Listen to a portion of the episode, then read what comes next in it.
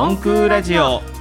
この番組は音と空間をテーマに快適な生活空間の実現のためのさまざまな情報を発信します。この番組パーソナリティのムジカマキーナです。そして一緒に番組を進めていただくのは空間見守り隊長ファイン住宅社長の久保勝志さんです。今日もよろしくお願いします。よろしくお願いします。この番組は快適な空気と生活空間の提供による地域の活性化を目指すファイン住宅の提供でお送りします。さて、えー今日の音空ラジオ。今日はですね、えーファイン住宅付近展示場にてえー収録をさせていただいております。社長よろしくお願いします、はいお願いします。今日はとても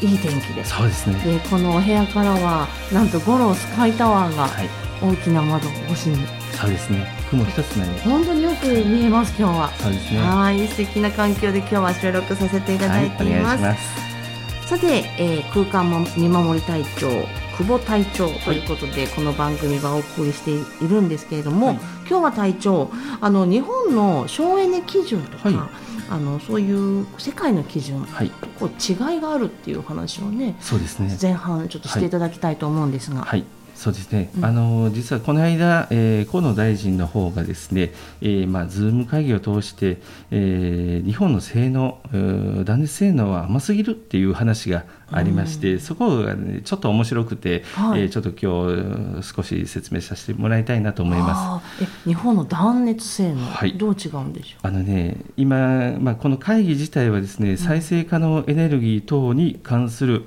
規制等の総点検タスクフォースっていう、もううん。なんなんなんぞやっていう な長い。なんぞやっていう、はい、わからないようなはい。内容なんですが、はい。要はですね、あの断熱等級うを見直そうねっていう、うん。う省熱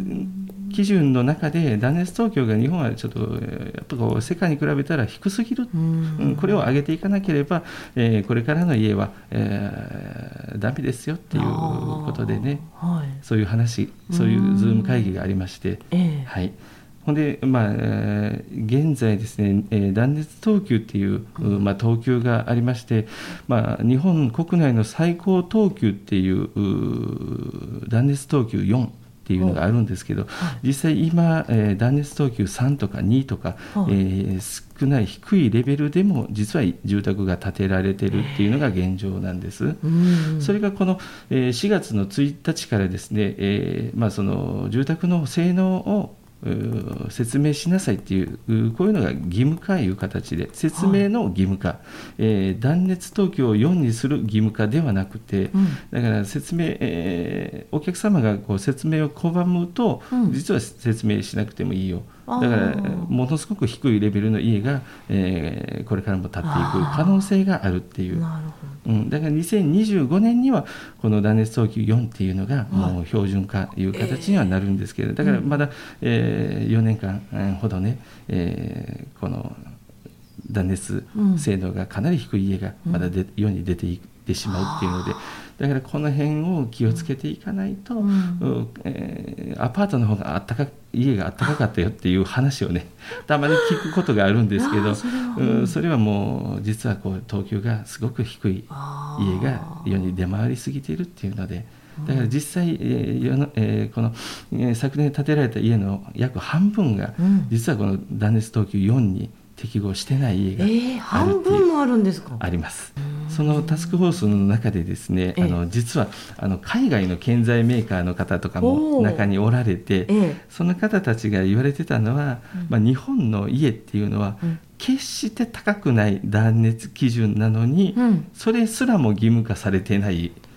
なぜっていうね逆にあの恥ずかしい思いをねされてそれでもいいのっていうところですよね。そうそうそうなんです。だからもう河野大臣がねうん最後ね「お前らいい加減にしろよ」言ってもうね怒って、まあ、もう本当にねこれあの内閣府の,、はい。あの中であのいつでも見れますのでえ皆さんねあの時間ある時2時間番組ですけど、はい。見ていただいたらねうんうん。本当にね、えー今の基準今のこの国交省の考えがこれでいいのかっていうのをね、うん。気づかされると思います。なるほど。それとねあの、まあ、もう一つ言ってたのがあの断熱機密が断熱性能機密性能が低いのに、うん。あの付帯設備とか、要は外観にこだわった家が多すぎる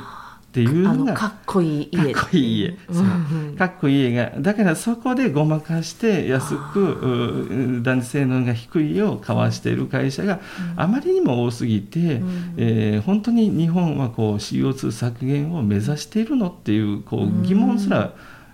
出てくるよっていうのをやっぱり言われてて。なるほど。そこがやっぱりこう SDGs とかと関連してきますよね。関連してきますはい。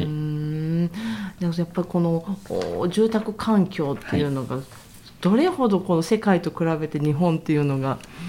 低いかという、ね、相当レベルは低いですなんかそう思うと少し私自身も恥ずかしくなってくるような気がするんですけど、いやもうもうね仕方がないと思います。でもあの今はもう本当にね、SNS でもういろんなことが調べれる時代になってますので、もう本当にねあの住宅会社の話ばっかりを鵜呑みにするんじゃなくて、はい、やっぱりこう断熱とか、うん、えー、断熱何がいいのとかっていうとずらっと出てきます。そこでもう自分である程度やっぱり勉強しないと、はい、あの本当に、えー、買ったはいいわアパあのアパートより寒い家になってしまったとか アパートより音が漏れてるよとかよく聞く話なんで、はい、えー、だから冊子一つとっても、うん、その断熱一つとってもやっぱり全然違うお家が。えー、出来上がってきますので。だからあとはもう本当にその会社の姿勢、えー、そこの会社の姿勢がどういう、何を基準にえー、考えているか。うちでしたらもう空気がきれい家にやっぱりこう住んでいただいてアトピー喘息とか花粉とかねそういう症状を改善したいっていうそういう強い思いがあって建ててます。だからそれがあるかないかで全然違う家に、もうただ建てて安かったらいいでしょっていう家は将来病気になります、もうそして将来家が売れないとかね、えー、将来あのお金がかかってしまう家。あなるほど。毎月の光熱費もあのもう本当に、ね、極端な話で言うと、うん。うん、えー、月で言うと8000円とか9000円大きい。変わってきます。もう下手したらもっと変わる家も実はあります、えー、なるほど、うん、だからねそれほどこの断熱が大事、えー、この機会にぜひ、このお家の性能について自分でね一番いいのは自分で調べるっていうのがね、ねうん、あのそんな多くないんで疑問に思ったことは全部聞く、えー、で、だから見学会とかで、えー、もう内観モデルとかね、えー、すごくいい作りに見えますけど、うん、実際に入った瞬間にこう匂いをクンクンしていただいたらね あの本当に1時間2時間おったら頭痛くくなるよっていう、うんうん、そういう家もねたくさん実はありますのでだからねその辺はもうあとはもう自分で、えー、いろいろ調べた方が、後悔しない家づくりにはなると思います、ね、ぜひ今この音空ラジオをお聞きいただいて、ね、きっとはっと気づいていただいた方は、はい、すぐ調べていただくなり、ね、えー、このファイン住宅さんの方にね、はい、えー、お問い合わせいただきたいと思います、はい、それでは久保隊長、今日もこの辺りで一曲、はい、えー、ひよりちゃんの曲を今日も音の森学園の、女の子と歌を聴いていただきたいと思います、今日の曲はあの今日の天気にぴったり虹の向こうにです。どうぞお聴きください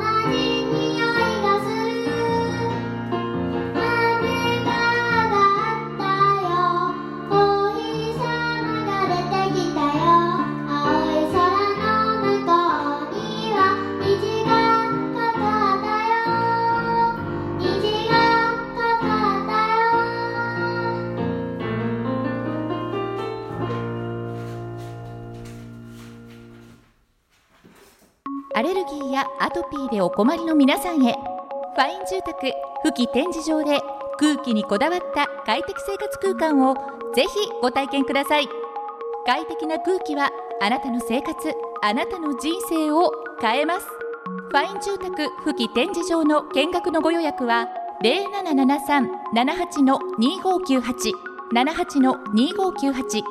もしくはファイン住宅で今すぐ検索。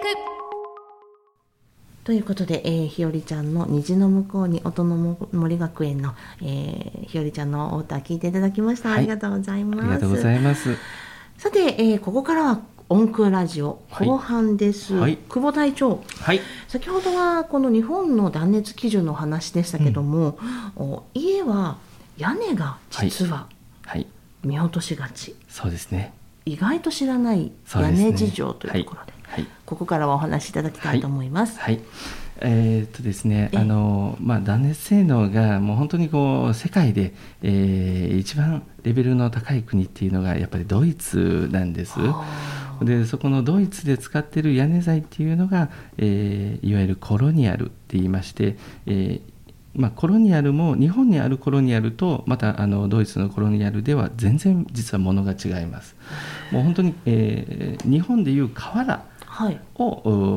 向こうではもうコロニアルみたいな形で、えー、まあ、こちら日本のコロニ、えー、瓦は、えーまあ、生成した、えー、形の、うん、焼き瓦とかにはなってますけど向こうはどちらかというと岩を平たく切った、うん、えー、材料を矢にのしてるよっていう、はい、そういう材料になってます、うん、だからこの日本のコロニアルとはまた全然違いますので、えー、その辺だけは注意してもらいたいと思います。はい、はい